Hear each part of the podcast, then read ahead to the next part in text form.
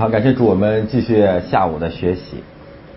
呃，我们还看三十四节啊。于是众人和叫众人和门徒来，对他们说：若有人要跟从我，啊，这里面有个假设的前提，就是我们的主来到这个世界，从来没有勉强别人信他啊。基督教在这个意义上是一个自由的宗教啊，不是说有人一定要来跟从我。你如果想跟从我，假如你要跟从我，你自己想呃认耶稣基督是主，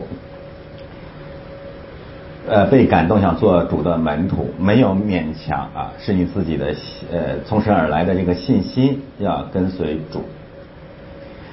在这个前提之下，主对我们基督教啊基督徒提出了两项要求：就当舍己。然后呢，背起他的十字架来跟从我。这个舍己在下文当中呢，谈到了三个方面啊，我等下再说。现在我们还是来讲一讲十字架的问题。旧约圣经的十字架信息呢，对解释十字架是非常有帮助的。大家现在有什么印象？就是旧约关于十字架有哪些信息？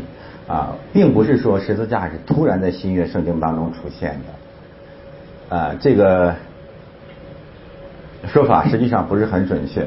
你要去神学院啊，或者看一些那个参考书啊，他们都会讲十字架起源于波斯王宫啊，这是一个普遍的说法。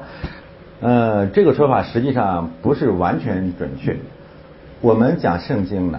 第一个原则还是已经接近世俗小学文化的这些嗯参考啊，只能是旁证。我们还是从圣经起手。那么这样说来呢，就是大家有什么印象？旧约圣经何处谈到了十字架？啊？放在木头上。好，放在木头上。最早最早放在木头上是法老把谁放在木头上？呃，九正还是善长？善长，呃，翻到创世纪四十章十九节，呃，这里面有一个嗯文字上细微的差别，善长是弄死了以后挂在木头上，还是挂在木头上弄死？先弄死再挂在木头上啊，这是完全不一样的啊。也就是说，严格意义上的钉十字架的的确确不是埃及人的发明，但是呢，埃及人确确实实发明了把受咒诅的人挂在木头上或者十字架上的这个这这个这个刑罚。我们怎么会啊把挂在木头上和钉十字架放在一起呢？有没有新约圣经的根据？有没有？有呃，彼得讲呢，在使徒行传说，你们把他挂在木头上杀了，是吗？呃，所以这是一个意思啊，一点不要犹豫啊。法老这里面那个木头可以等于十字架。现在我们看创世纪四十章十九节，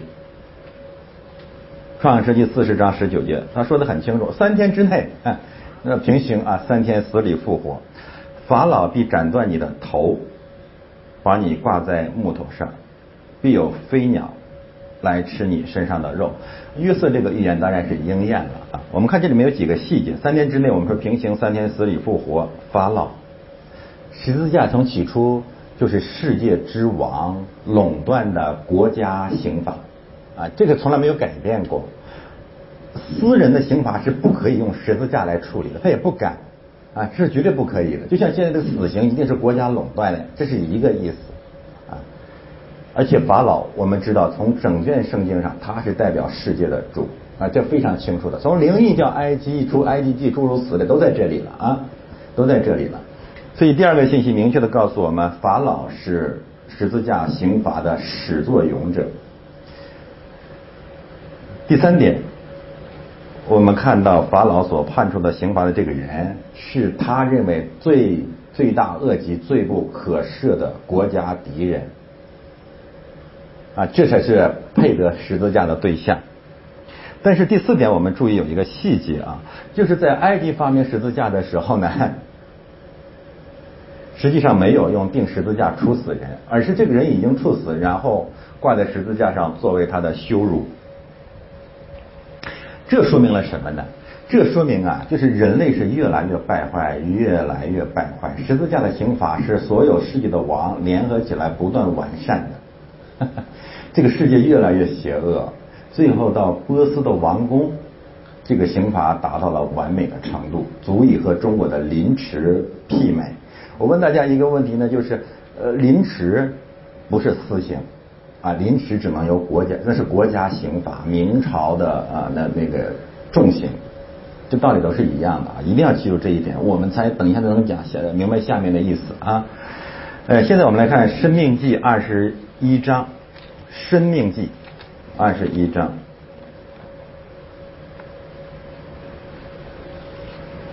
《生命记》二十一章二十二、二十三节。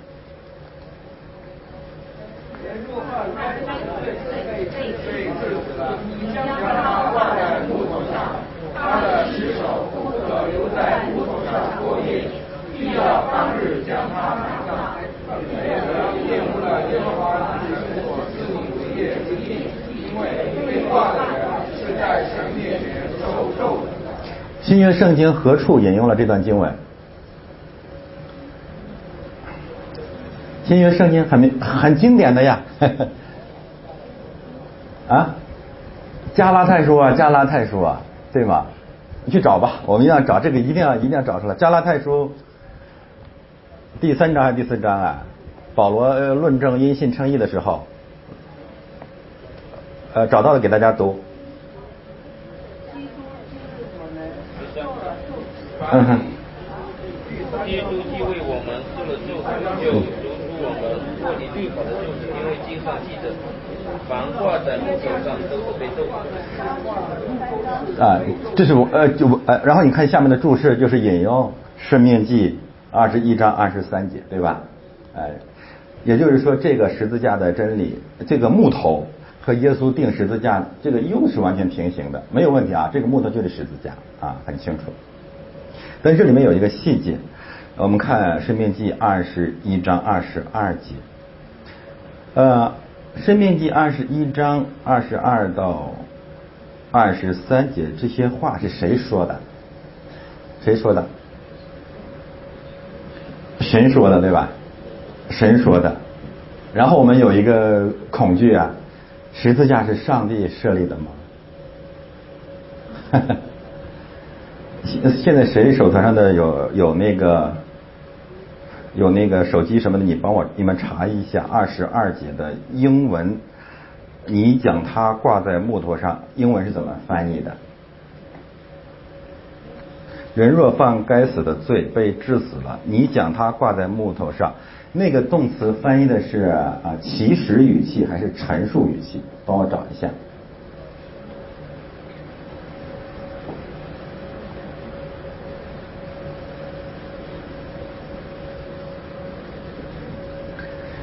信呃信心不着急，一定要要把它找出来。就是那个动词的语态是起始的还是陈述的？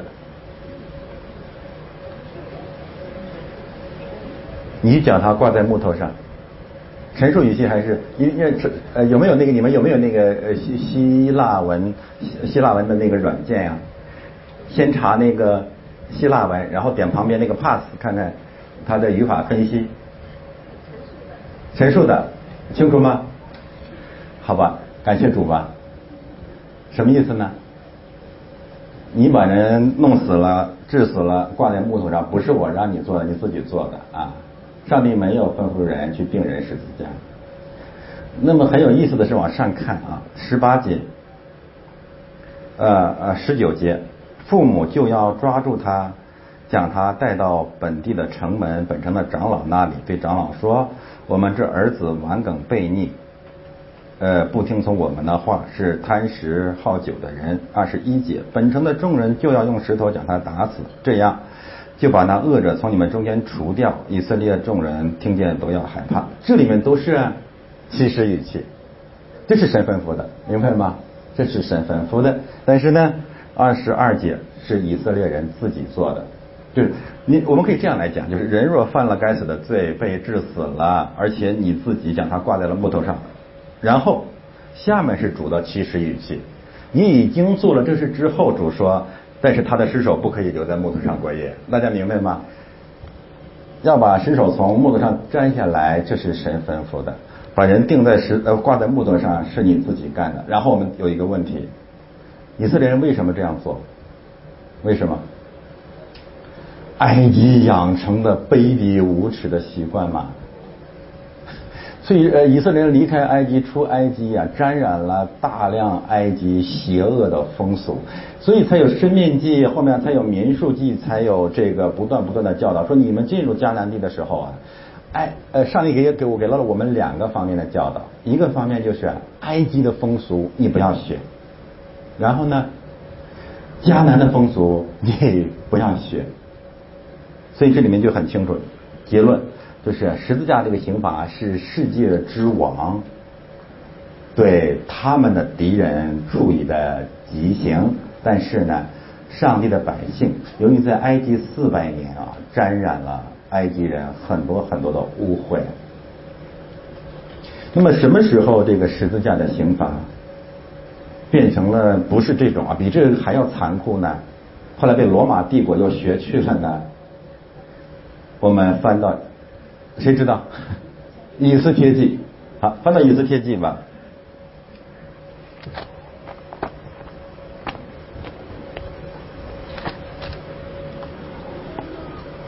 以斯帖记，呃，我看是多呃多少章？就是哈曼先做了个十字架，对吗？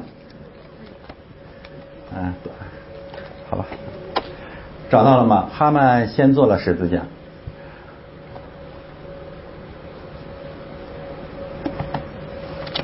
大家先找到哈曼做十字架那段经文啊，然后再找到哈曼自己被挂在十字架上的那段经文啊，这两段经文对比一下。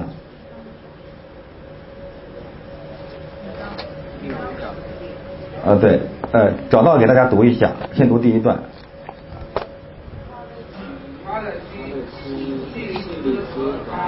的朋友对他说：“不如用一个五丈高的木像，明早求王将莫迪改挂在其上，然后你可以欢欢喜喜的对王复喜。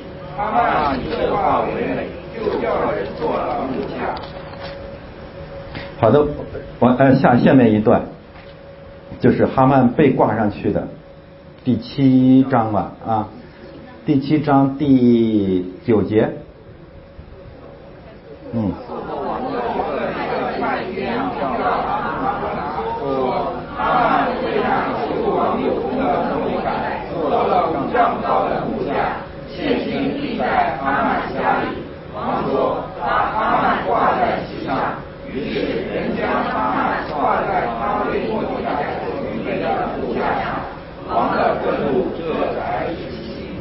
我们看见这样几个事实：第一呢，就是十字架这种官官方官刑啊，就是国家权柄啊呃范围之内的极刑，实际上是世界之王联手合作、互相学习的成果。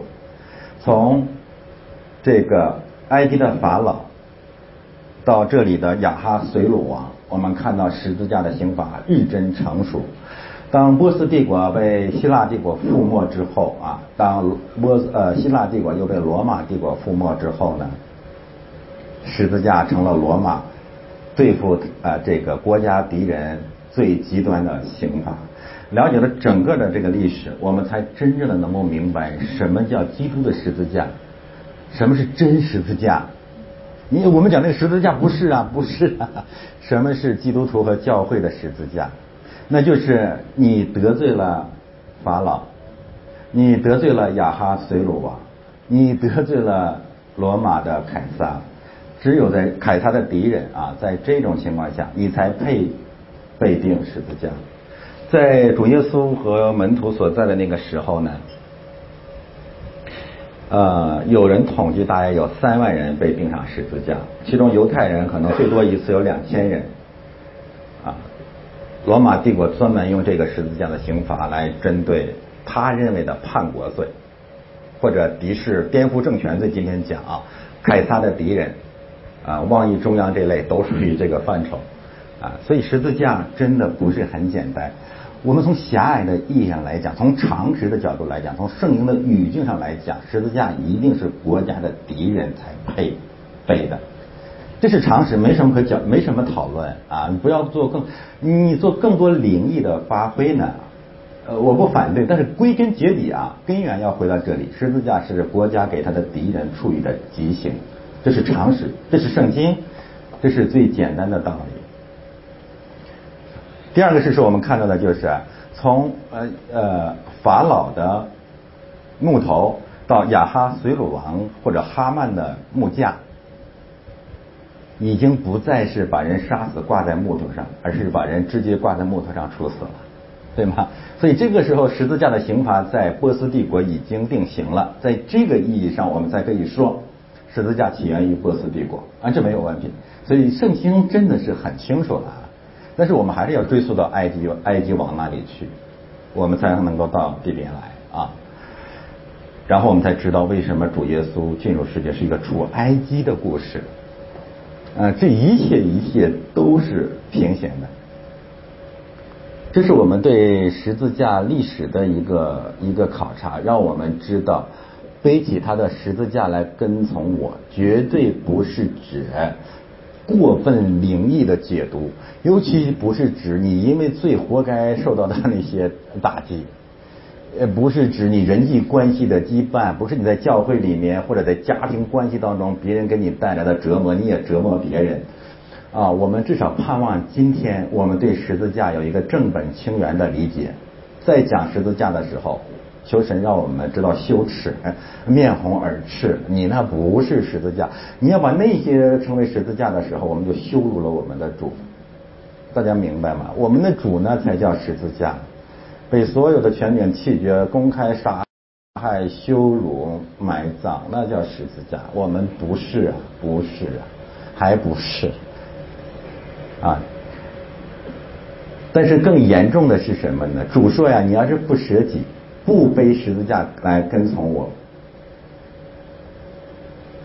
那你就不配做我的门徒了。这就是我们我上堂上节课为什么讲的那么动情的缘故。我们这是神给我们设定的一个天国路线，我们没得选。如果还有别的道路，主不会这样讲啊。十十字架的道路是我们得救唯一的路啊，所以在这个意义上才是得救的少。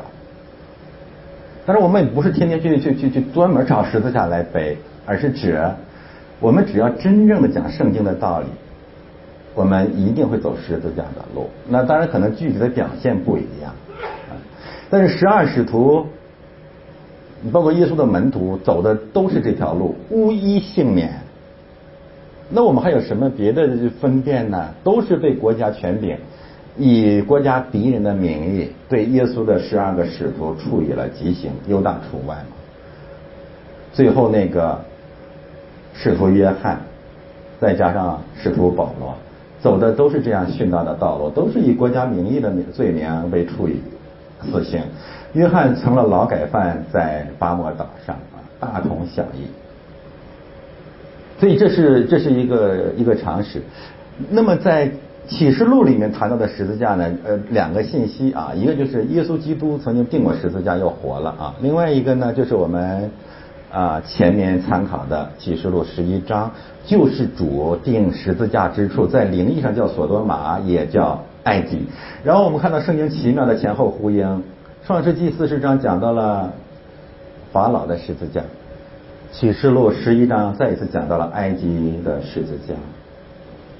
耶稣在耶路撒冷定十字架，结果到了启示录十一章，竟然被说成是在埃及定的十字架，这是什么道理呢？他无非在讲，这是世界之主给你的刑法啊，就是这么简单了。好，现在我们看三十五节到三十八节，因为凡要救自己生命，这个生命原文叫灵魂啊，希腊文叫破苏开的必丧掉生命，就是主在这里面的逻辑是极其严谨的，不容我们有别的解释。就是你只要想救自己的生命，就一定不会有永生。这这没得选呀！我可以告诉大家，就这段经文逼得我走到了今天，逼得我们现在，嗯，今天教导圣经持这样如此坚决的立场，有什么办法吗？有的选吗？呃，这个当然就是让我们想起主的话，天国从今现在开始是要努力才能进去的，努力的人就得着了。其实这也是个常识啊，我们常常就觉得我我们信因信称义，然后就把这个基督教真的变成一个特别特别廉价的宗教。但是按照常识我们来讲，你凭什么就要进天国呢？当然这里面有一个危险啊，好像我们进天国是我们这些行为赢得的救恩。不是的啊，这是一种异端。我们一定要看到，我们之所以敢为敢为信仰丧掉生命啊，是因为主在带领的结果。然后我们用这样的行为来做我们信仰的见证，不是指啊我们今天我自己后来自己自己自己赢赢赢得的，我不是这个意思。但是你有了真信心啊，你我们的所谓的果子吧，你必须有这样的呃见证。呃，不然我们如何表明我们是真信主的呢？所以啊，我们看到这里面否定了那些廉价的恩典。那不是你到教会唱歌跳跳跳一跳就一定进天国了，一定要走十字架的道路啊。然后我们看这段信息呢，我们可以把它分成三个部分啊。我们看到了这个舍己包含的三个主要的内容。第一，就是因为凡要救自己生命的，必丧掉生命；凡要为我和福音丧掉生命的，必救了生命。这是第一个选择。第二，人就是要赚的全世界，赔上自己的生命，有什么益处呢？人还能拿什么来换生命呢？这是第二个选择，第二个设计。第三，犯在这淫乱罪恶的时代，把我和我的道当作可耻的。人子在他父的荣耀里，同圣天使降临的时候，也要把那人当作可耻的。那我们大致可以分成三个方面。第一个方面就是在自我和基督福音之间做出选择。我的生命，自我，这是第一层选择，就是自我与基督。第二层选择就是世界啊，世界与。基督，第三种选择淫乱罪恶，我们可以把它简单称为罪，在罪恶和基督之间做出选择。我们不需要唱高调，实际上我们在世界上有着三大情人，我们有三大理想，三大假神，三大偶像。第一就是我自己，我的生命，生命，生死。第二个选择就是世界，我们爱这个世界，真爱啊。真爱这个世界，第三个选择更更奇葩的是什么呢？实际上是我们爱罪恶，我们真的爱上了罪恶。这个罪恶太美了，这个罪恶太漂亮了，这个罪恶就蹲在我们的门口。那是一份爱情。那圣经上最早讲爱情就是撒，就是这个罪伏在你的门前，罪必恋慕你。这个恋慕你就是他呃。他总是给你订纸条，只是给你抛媚眼啊，呃，总是送秋天的菠菜啊，这个啊，我们很爱罪恶，罪恶是我们的情人。所以舍己在这里面具体表现三个方面：我们的生存恐惧，然后我们对世界本身的沉迷，然后呢对罪恶深刻的爱情。这三个方面啊，归根结底的原因是我们。对耶稣的复活和复临完全没有信信心。我们越是对那个复活和复临没有信心，这三位情妇也好，假神也好，一定会死死的把我们绑绑住，然后让我们最后最后失去救恩，一定会失去救恩。呃呃，也正是主所说的，那主啊主啊的，叫我主啊主啊的人，不能都进天国。和这里面的信息应该是平行的。自我，我再说一遍啊，自我，然后呢，世界，然后是罪恶，我谈到淫乱时代和那个人子的关系，因为以西结书主要是责备淫乱的啊。我们稍微展开来讲一个道理是什么呢？就是这些假神、虚假的偶像，何德何能有能力捆绑我们呢？这真是人是瞎眼的啊！我们是瞎眼的，在基督之外，我们是瞎眼的。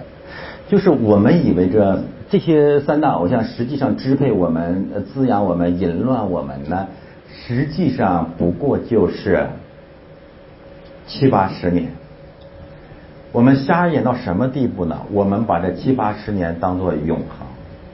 但是上帝、耶稣基督刚才教导彼得他们和整个圣经不断的教导嘛，借着约伯记，你要看他的结局，那个结局不是点啊，就是约伯记，约伯的一生是点，嗯，瞬间，那个结局是永远。今天我们每个人啊，来到神的面前，我们诚实的问一下自己，我们相不相信那个永远的幸福？如果我们真的相信那个永远的，至重无比、永远的荣耀、永生、新天新地，这三大偶像就没有办法捆绑我们。不仅没有办法捆绑我们，我会勇敢的像后来的彼得、保罗们一样，勇敢的去走十字架的道路。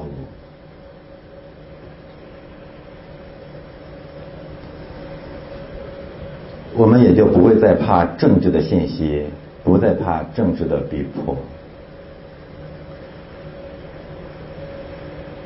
那么结论就很简单，我们能不能今天诚实的说，其实我们还不信？我们信彼得说的你是基督，但是我们不信复活和复临的基督，我们实际上不信呐。我这样讲也不是要责备你们说的，我自己常常软弱。我们真的相信耶稣复活了吗？我们真相信他会快，他会回来吗？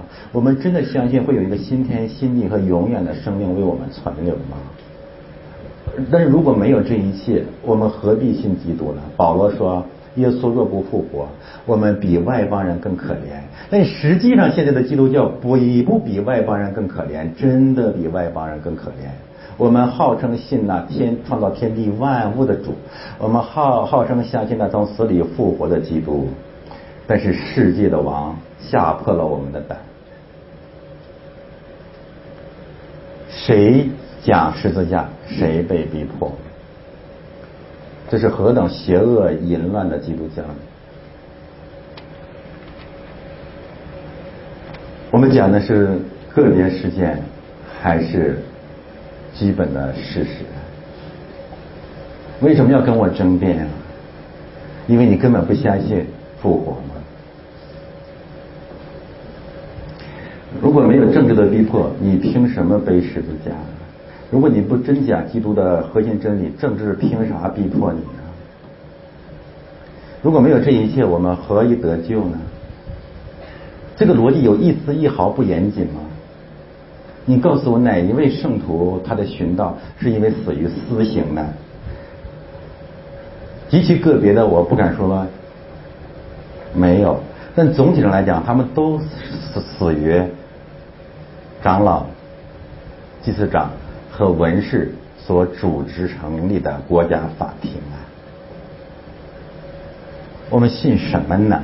千千万万个基督教里面的弟兄姊妹，如果我们一生四年、四十年、五十年，一直号称自己是基督徒，最后临门的时候我们进不去，我们怎样跟呃彼此交代？我们跟我们的儿女交代呢？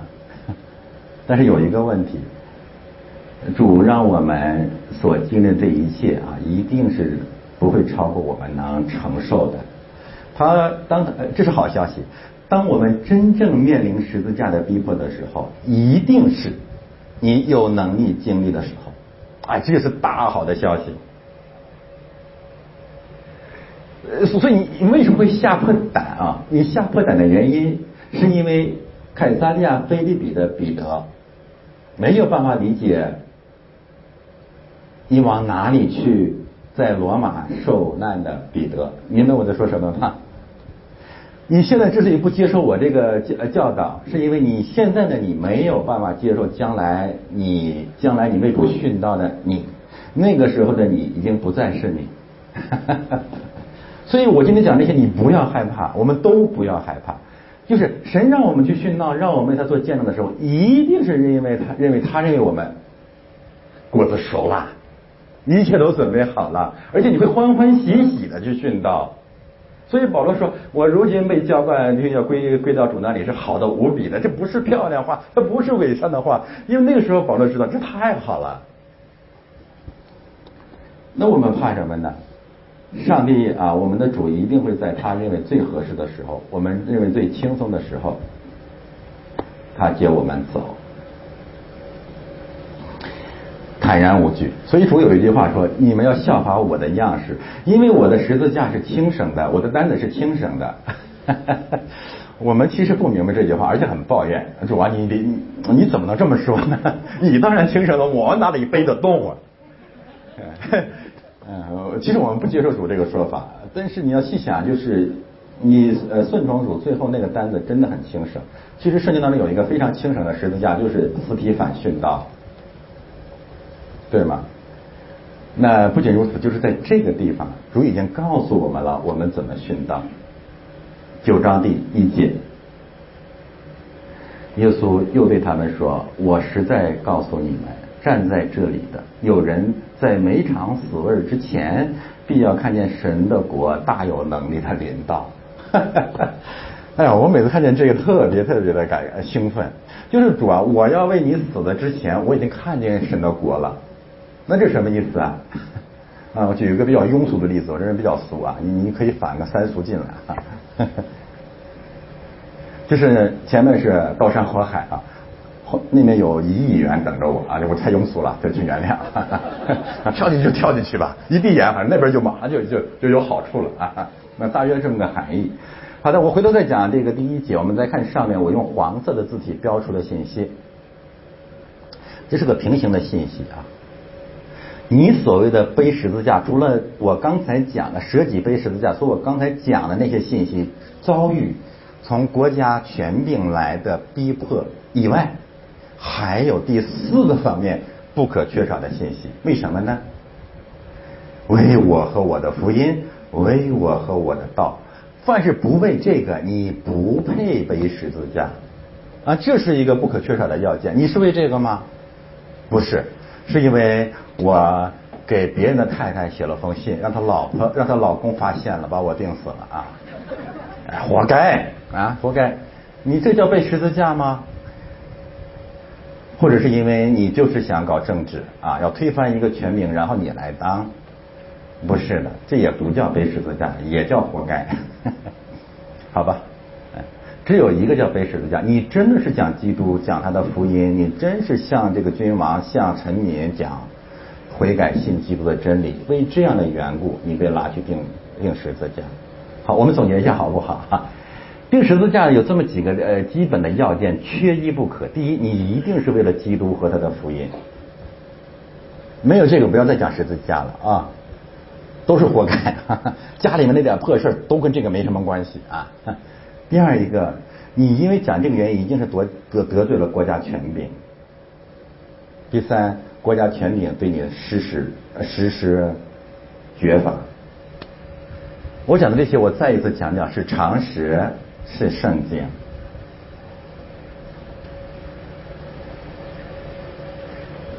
然后我们再一看，再一次看一看神的教会啊，这个呃和传道人啊，我们的一生其实就是为什么舍命呢？就是为基督和他的福音。基督和他的福音，然后我和我的道，我和我的福音，我和我的道。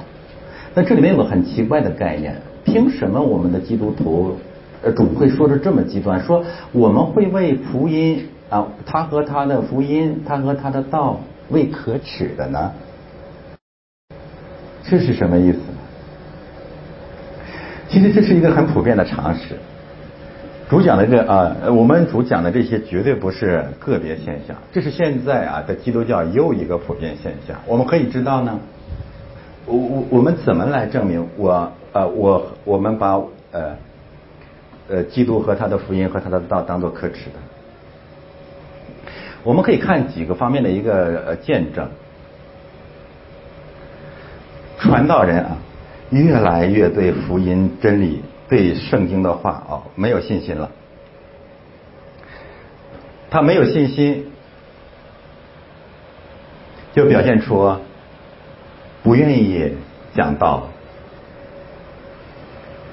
在朋友聚会，在很多的时候，好像提起基督教信仰，提起耶稣基督，提起圣经，觉得很羞愧，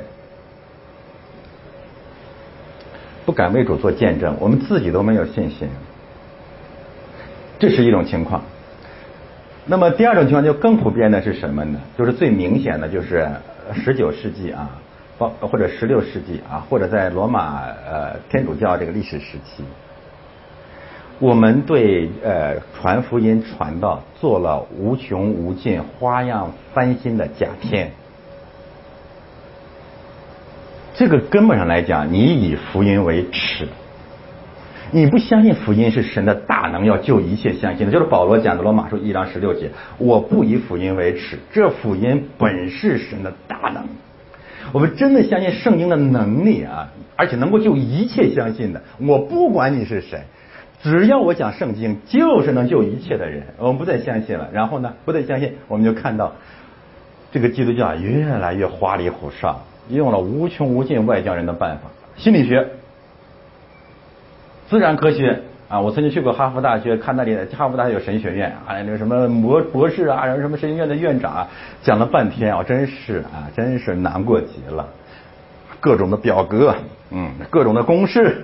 各种这个什么心理学的、这个经济学的统计方式、调查问卷，全都是粪土。偶尔借引引用一下，我也没那么反智主义啊。但是这里面让我们看见啊，基督教不再相信圣经的力量。呃，大家为我做见证啊，我是爱圣经爱的发疯的人，因为它太好了。他本身太有能力了，你怎么可以把它舍弃来找别的帮助？不需要帮助，它本身就是我们伟大的帮助嘛。它是它是金子，它是神炼净的话语，就像主说的：“我的话就是灵，就是生命。”这是一一个就是用世俗小学的办法来记基督教传道之穷。第二一个，那第三一个这个变变形就是。我们讲的生命神学表演，就是我们不完全相信圣经本身的能力，然后做了很多很多行为的艺术，用各种各样的呃方式，本来是做辅助的，后来成了主流了。一个牧师讲能不能讲到越来越不重要，重要的就是做人怎么样啊，能不能掏厕所，能不能去探探访。实际上，我根据圣经，我觉得好牧师只有一个条件，要讲圣经。这个条件你不具备，你什么都不是！而且你要受更重的惩罚。有人挑战我，跟我讲过说：“哎呀，任牧师啊，谁能像你那样？你很少人像你这样有这么样的口才，有这样讲道的恩赐。很多的这个传道人啊，牧师没有这个讲道的恩赐，他当然需要一些别的行神迹啊，然后行为啊。”我说：“你这在亵渎圣灵嘛？你在侮辱圣灵？为什么？因为神呼召的是传道人。你的意思说传道人不能传道？” 一个不能传道的传道人就不是传道人吗？所有的传道人都必须传道，因为信道是从听道来的，这是圣经不变的真理啊。所以对行为的强调，对这个神迹奇事的强调，让我们看到是以福音为耻，极为广泛的现象。越来越多这样的假牧师出来了，跳大神的、神迹的啊。还有另外一种就是啊，我我我我我们共同反省嘛，就出去传福音，你传的是福音吗？什么灵武啊啊，什么什么什么什么还有什么圣物啊，灵灵什么东西啊？其实骨子里面你对福音没有信心。我们真的把神的话语看得宝贵，我顾不上你那些花里胡哨的东西啊！这一节经文我就可以讲一天啊，我还没有讲完呢。我我现在完完全全是在节节约，真的我。哦，这个我蒙特利尔教会来的弟兄姊妹知道，我我每次都讲不完啊，这结尾的时候就就就特别狼狈，我哪有功夫你把别的东西给给给我我来给你分享，没有时间呐。所所以就是说，所有这些现象让我们知道，主耶稣这里讲的是真实的呀。以他和福音为耻，现在成了教会越来越普遍的败坏。求神兴起他的教会啊，就是再一次的恢复我们对圣经的热爱。我们爱神的话语啊，然后我们只讲神的话语。所以保罗对这个传道人有一只有一句一一个最重要的要求：勿要传道。没有没有别的啊，勿要传道。那么在整个的教牧神学当中，你能够讲能够看到一节经文说要行神迹？没有啊。打开提摩太前书信，打开提多书。传道、教导、责备、劝勉，为真理争辩。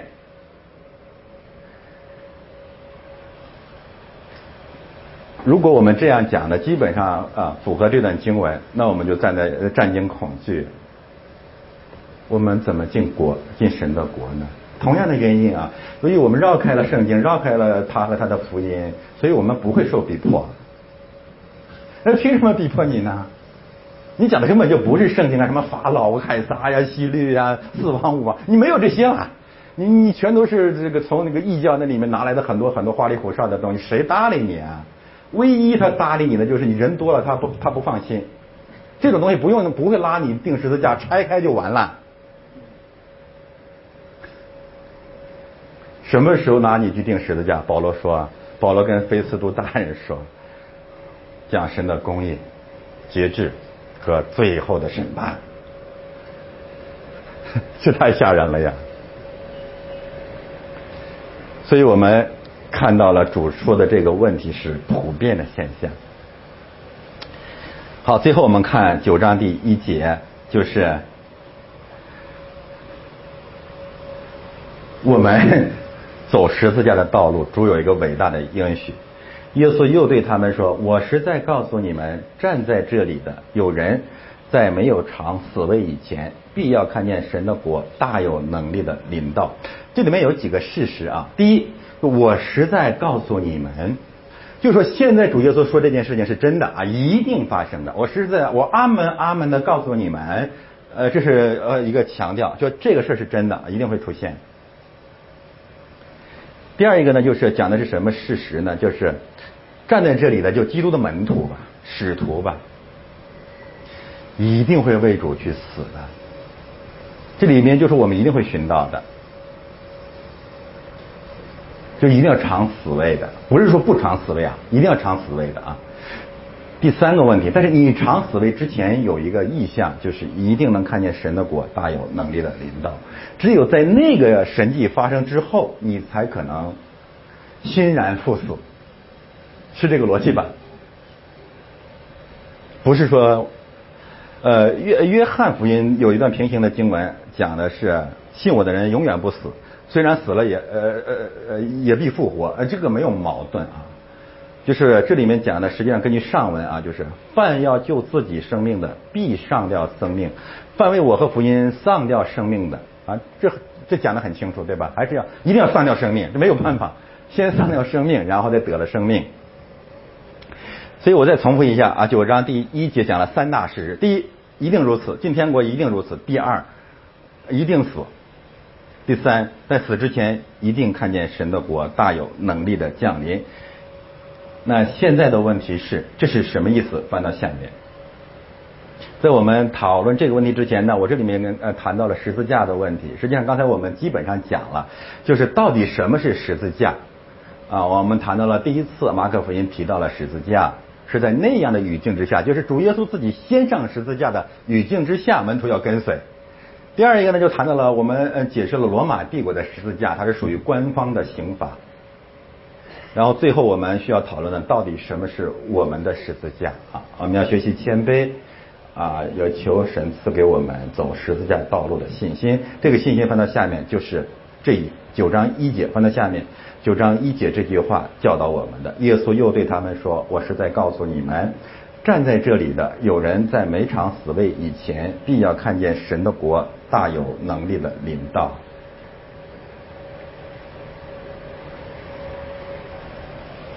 那么，什么叫看见神的国大有能力的领导呢？呃，这个解释的呃答案太多了。我这是这里面列举了几个有代表性的观点。第一个，它指的就是马上就发生的登山显荣、登山变相。那当然，这里面比如说约翰、雅各、彼得看见了，这是一种解释。嗯，我我不敢否认啊，可能吧啊。第二种解释就是站在这里的很多人啊，后来看到了耶稣的复活，耶稣的复活，然后呢，特别是五旬节圣灵的降临，神的国开始借着教会在地上扩张，然后彼得、保罗呃这些使徒们开始纷纷的为主殉道。他们之所以敢走这样的路，就是看见耶稣复活了。加利利海的那些呃魂飞魄散的渔夫，若非见过耶稣基督的复活，不可能成为殉道者。他们也看见圣灵的降临，看见福音在地上不断的蔓延，所以他们慷慨赴死啊。第三个解释当然指的是斯蒂凡这个意象，斯蒂凡。为主殉道，在他死之前，看见了主在云端里面也好，在天上吧。呃，我们找到了一节经文，呃，《使徒行传》第第八章，第八章吗？不是第八章，第七章。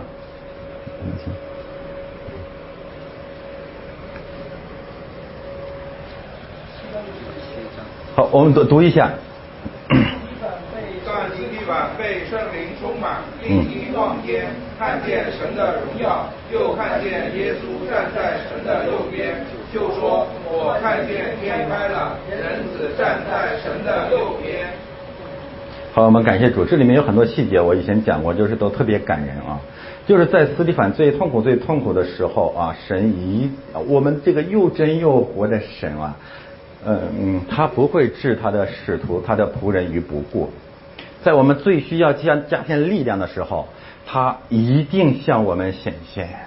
那个时候，从天上来的温暖、荣耀和祝福，有足够的力量啊，胜过我们面对逼迫所引起的恐惧。这是第一个事实，一定如此。第二个事实呢？不仅如此，那个时候，这个使徒行传这里面特别讲的是，主耶稣是。因为因为圣经一般讲耶稣坐在上帝的右边，对吧？这里面讲耶稣站在上帝的右边，我们的主是何等的尊敬啊，为他殉道的人。那个时候，呃，我我如果看见主耶稣在天上突然站起来来迎接我，说主啊，我要回来了。我就想起啊，主我要回家了啊，我们的主在门口要迎接我们，做孩子你回来了，你吸了地上的功，你凯旋了。那是人生，我可以告诉大家，那是人生真正意义上的凯旋，那是人生真正意义上的回家。我们在地上所有的回家呢，都是伪回家，都是继续流浪。只有斯蒂凡那一次回家，我们看见天开了，我们看见雅各的天梯，我们看见了。以诺怎样被神接走？我们看见以利亚怎样乘着旋风上天。那个时候不是我们殉不殉道的问题，那个时候是我们欢乐无比的时刻。这是我们基督徒最幸福的时候到了，在世人看来是我们最悲惨的时候，但是在基督里面，那是我们最美好的时刻。有什？神一定用他的灵充满我们。说，思想被圣灵充满，看见神的儿子站在天上，伸出双手说：“孩子，你回来吧。”我说：“主啊，我等了好久好久，就等这一天。”第三点不仅如此，而且我知道从这一天开始，我就永永远远的活着。啊，我自己梦想到天上跟彼得同志们下一张下下盘象棋啊。啊圣经很少描述在天国里的各种福乐啊，一个重要的原因，他他描述我们也理解不了，没有办法，没有办法讲。所以主说，我讲地上的事你也不你也不明白，没办法讲天上的事嗯，我不知道，我也没法跟你们讲。反正我们有一个基本的信心是什么呢？就是斯蒂凡让我们看见，当我们为主殉道的时候，当我们最难忍受的时候，天就开了。所以我们讲了那么多那么多吓人的消息，实际上我们忘记了我们的神是神，他从始至终拖着我们，把我们放在他的心里如眼中的同人。而且主说，如果他不允许，我们一根头发都不会掉。你想到这里的时候，这这这没什么可怕的啊！我们真相信，真的没什么可怕的。那个时候一定是极其美好的。哎呀，想起来让人感感动不已。保罗也是这样的见证，对吗？保罗被提到三重天上还是九重天上？就是他殉道之前，他经历过很多很多奇妙奇妙的异象。而且他也看见了复活的基督，所以他才敢于殉道，对吧？约翰，如果说这段信息我取得最充分的应验，实际上是使徒约翰嘛，因为他写启示录的时候，所有的未来他都看见了。约翰太有福了。那你写了个启示录的呃启示录这样这样一卷书，基督怎样？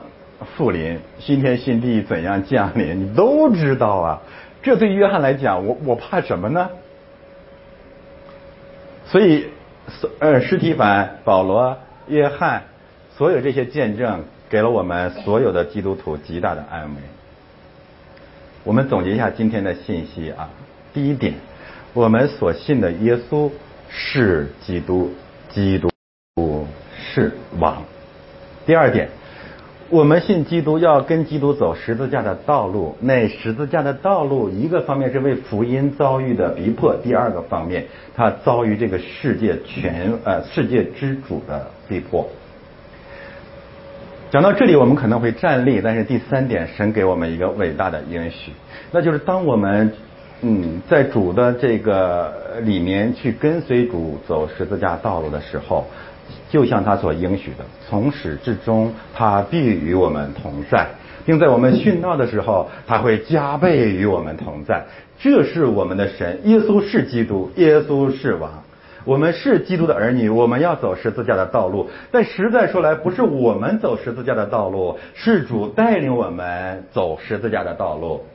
愿感激、感恩、赞美、荣耀都归给我们。主耶稣基督，他是配，他是配得荣耀和赞美的神。阿门。阿门。好，我们起来，一起做个祷告。慈悲的天父，我们何等的感激赞美你！谢谢你召聚你的百姓来到你的面前。因为你要将你的真理和复活的盼望再一次的充满我们，让我们一天天更新，越来越有你儿子的形象和样式。求你继续带领和怜悯我们，在今天余下的时光里面，你的真理和你的平安围绕着我们每一个人，让我们在这里面再一次的成为你的山上之城。我们这样的祷告奉耶稣基督的圣名。好吧，我们还有什么？我们唱一个结束赞美诗吧。